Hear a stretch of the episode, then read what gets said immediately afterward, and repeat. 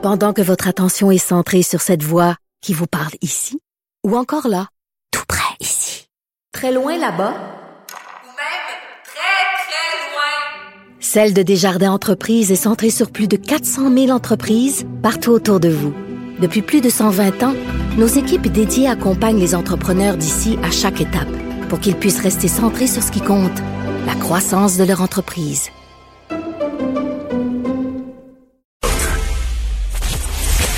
Si c'est vrai qu'on aime autant qu'on déteste, Martineau, C'est sûrement l'animateur le plus aimé au Québec. Vous écoutez Martineau. Cube Radio. Alors, chaque mercredi, on parle avec Adrien Pouliot, chef du Parti conservateur du Québec. Salut, Adrien. Bon matin. Écoute, t'es un gars de médias, toi, TQS, c'était toi, euh, t'étais derrière Oui. TQS. Quand tu vois là, la, la- la surenchère pour Cogeco, puis la caisse de dépôt qui dit, nous autres, on veut que ça reste au Québec, puis on est prêt à mettre de l'argent là-dedans pour s'assurer que le, le siège social demeure au Québec, puis là, ils vont encore mettre un paquet d'argent là-dedans. T'en penses quoi? Ben écoute, euh, je comprends pas. Moi, j'ai bien la misère avec toute l'affaire des sièges sociaux. Je comprends qu'un siège social, là, ça embauche des comptables et des avocats. Là.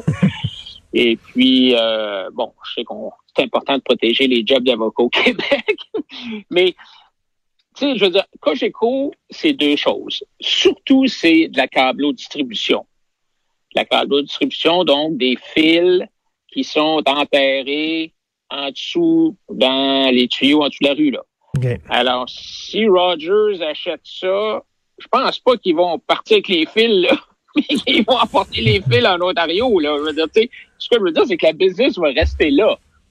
Ah, si c'est euh, si Rogers qui est propriétaire, là, on va continuer à avoir des services de câble et puis de de- d'internet, euh, euh, même si les décisions sont plus nécessairement prises à la place du mari, mais qui sont prises à je sais pas moi, à Toronto Place, euh, dans un immeuble à Toronto. Je, c'est- je pense, je pense que l'objectif de Rogers, ça a toujours été de bien servir sa clientèle à des Puis, prix écoute, ça- concurrentiels. si, les, mettons, le 98.5, là, avec Paul Arcan, ils font de l'argent, ben, ils vont les laisser tranquilles, puis ils vont dire, continuez à faire de l'argent. Nous autres, on veut que l'argent rentre. Ils commenceront pas à leur dire, vous allez dire telle et telle affaire, vous allez faire telle et telle chose.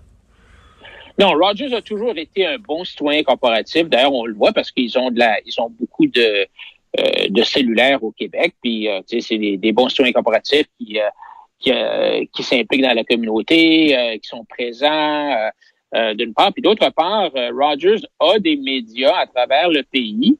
Et tu n'as jamais vu, c'est rien comparé à Pierre-Carl Pilado. Là. Euh, Ted Rogers, il se promène pas, lui, en- entre son bureau puis sa maison ou euh, vice-versa en train de d'écouter ce que les gens disent à ses stations de radio. Puis là, il appelle euh, euh, le chef de pupitre pour dire, ah ben là, j'aime pas ce que le gars a dit ou j'aime pas la nouvelle ici. C'est pas comme ça. Il intervient pas, Ted Rogers, puis bon, ou l'organisation de Rogers, parce que Ted est décédé maintenant. Mais ce que je veux dire, c'est que moi, je pense que c'est complètement exagéré.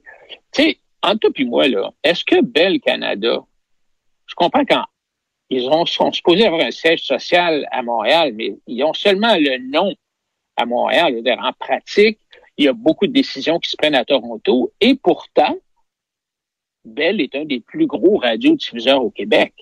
Alors, tu sais, moi, je trouve que c'est un peu euh, de la politique cette affaire-là. Euh, je pense que euh, Cogeco a besoin d'avoir un renouveau parce que quand même, Lou Audet, 68, 69 ans. Euh, Non, mais c'est-tu, c'est-tu le rôle de la caisse de dépôt, là, de mettre Ben de l'argent là-dedans? On vient de mettre de l'argent dans McGuinness, on l'a perdu. On a mis de l'argent dans Bombardier, on l'a perdu. On a mis, tu sais, là, on va, Ben, le là, Cirque on- du soleil. le Cirque du Soleil, puis là, on va faire une surenchère, puis on va mettre de l'argent. Tu sais, à un moment donné, pas à n'importe quel prix. C'est correct, là, mais pas à n'importe quel prix parce que c'est notre argent. Ben, si la Caisse de dépôt, comme gestionnaire de nos fonds de pension, juge que, du strict point de vue économique, c'est un bon investissement, j'ai pas d'objection à ce que la Caisse achète des actions de Cogeco à la bourse. Mais si c'est pour bloquer euh, Rogers, comme ce qui est arrivé, puis c'est ça qui est arrivé là, quand euh, Bernard Landry est allé voir Henri-Paul Rousseau à la Caisse de dépôt, puis il a dit, hey, il faut empêcher Rogers d'acheter Vidéotron. Trouve-moi quelqu'un, peut-être qu'on peut parler à Pelado. Là, euh, ils sont allés voir euh, Pierre Carl qui a dit euh, non. Moi, je suis pas intéressé à acheter de la câble distribution. Je suis dans les journaux, je suis dans l'imprimerie, je suis dans le papier avec Donahue. Je connais rien là-dedans. Finalement, la caisse a fait tellement un bon deal qu'il s'est dit, ben, je peux pas perdre.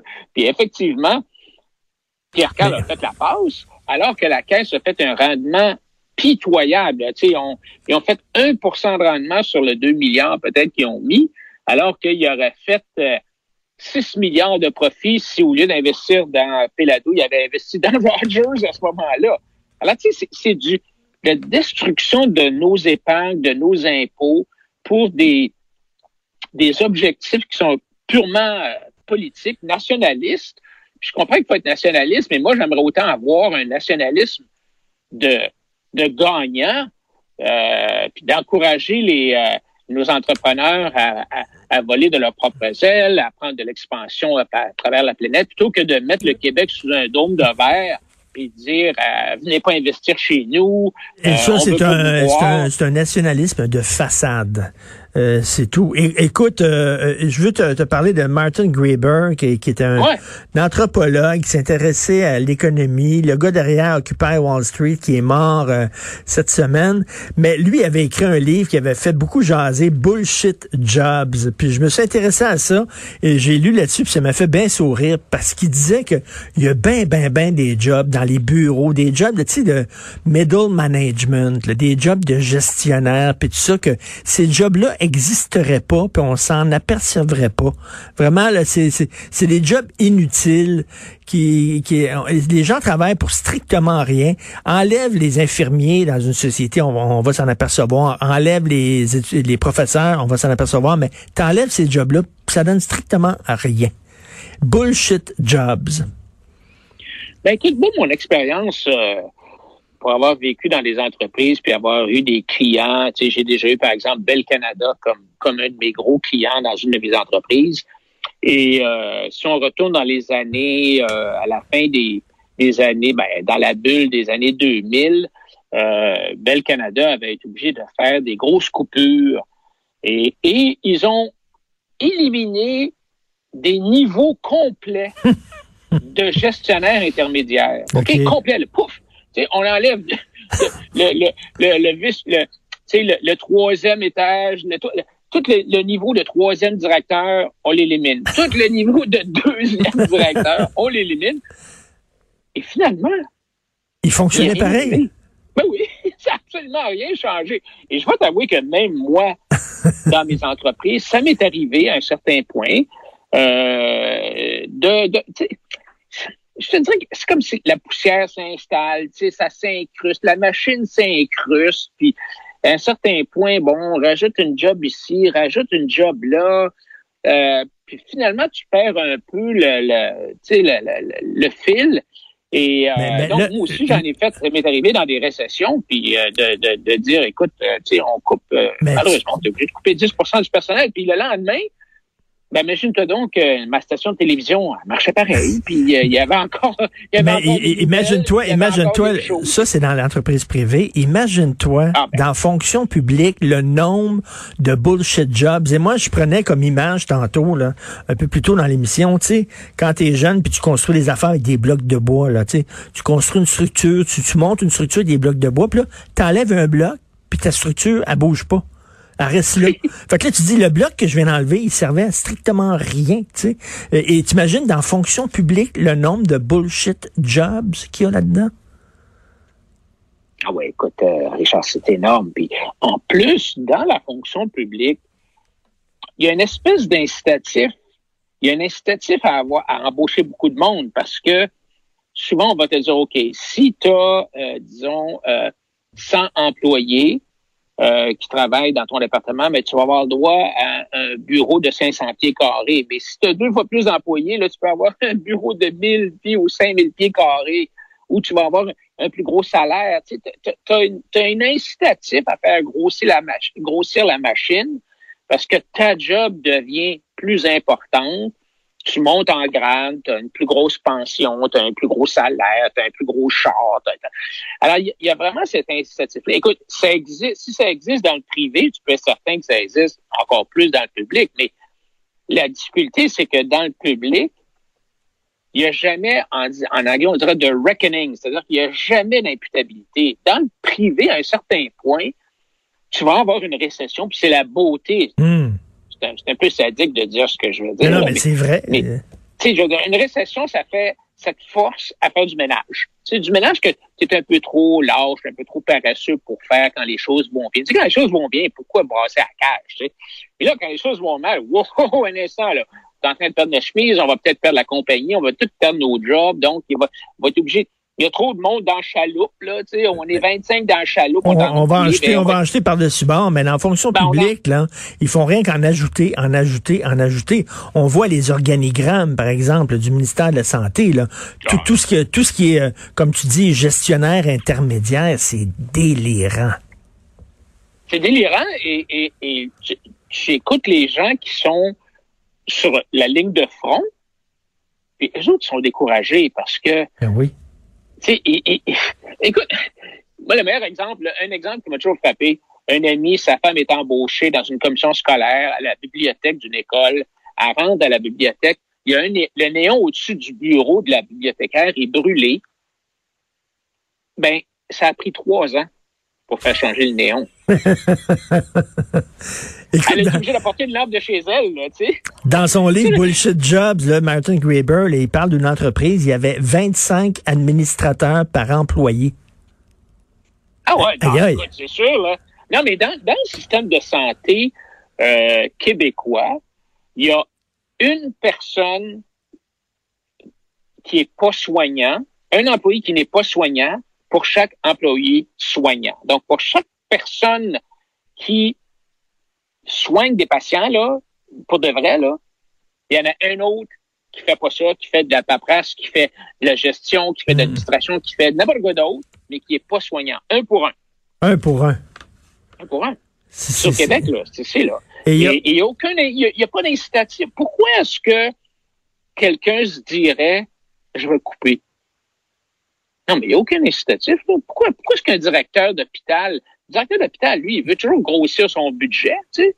Y a-tu quelqu'un qui ne veut pas grossir son budget? Ben non, dans le non, mais il y a, il y a aucun gouvernement, aucune administration municipale qu'à un moment donné a dit on va dégraisser euh, le- le- la fonction publique.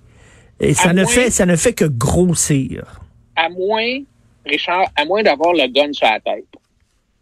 Et, et tu as le gun sur la tête, quand tu es dans le privé, si tu es sur quand- la banque tire la plug, comme on dit, là.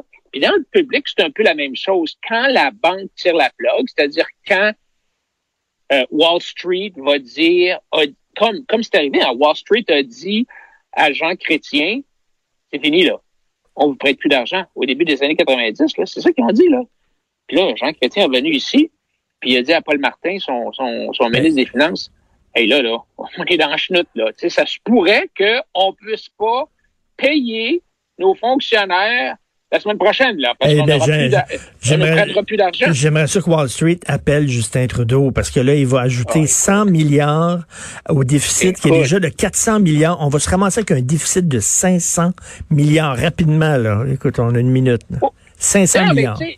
absolument. Et, et Trudeau a dit que le gouvernement euh, va demander aux Canadiens de s'engager dans une direction entièrement différente en tant que gouvernement. Donc, on veut, on a demandé au ministre de proposer des idées audacieuses et ambitieuses pour réinventer le Canada. Et quand les sous-ministres ont dit, OK, ben, ah, y a-t-il des paramètres de dépenses? Ils sont fait dire, non, non, il n'y en a pas. Allez-y au coton. Et on utilise la pandémie justement pour des objectifs de la gauche, tu sais, le, le- les changements climatiques, l'environnement, le- les, les inégalités, tout y passe, toutes les, tout l'agenda de la gauche socialiste est en train de passer à cause de la pandémie. Et, au point de vue des dépenses, c'est de sky is the limit. Ah, non, non, il n'y a pas de, ben, il y a aucune limite. Euh, écoute, jusqu'à date, ça va bien. Ils ont fait- Il y a 400 milliards de déficit, puis c'est, c'est rien passé. Alors, 500, 600, 700, il va être parti, puis euh, le pauvre gars qui va peut-être serrer nos tours, qui va se ramasser encore avec les pots cassés.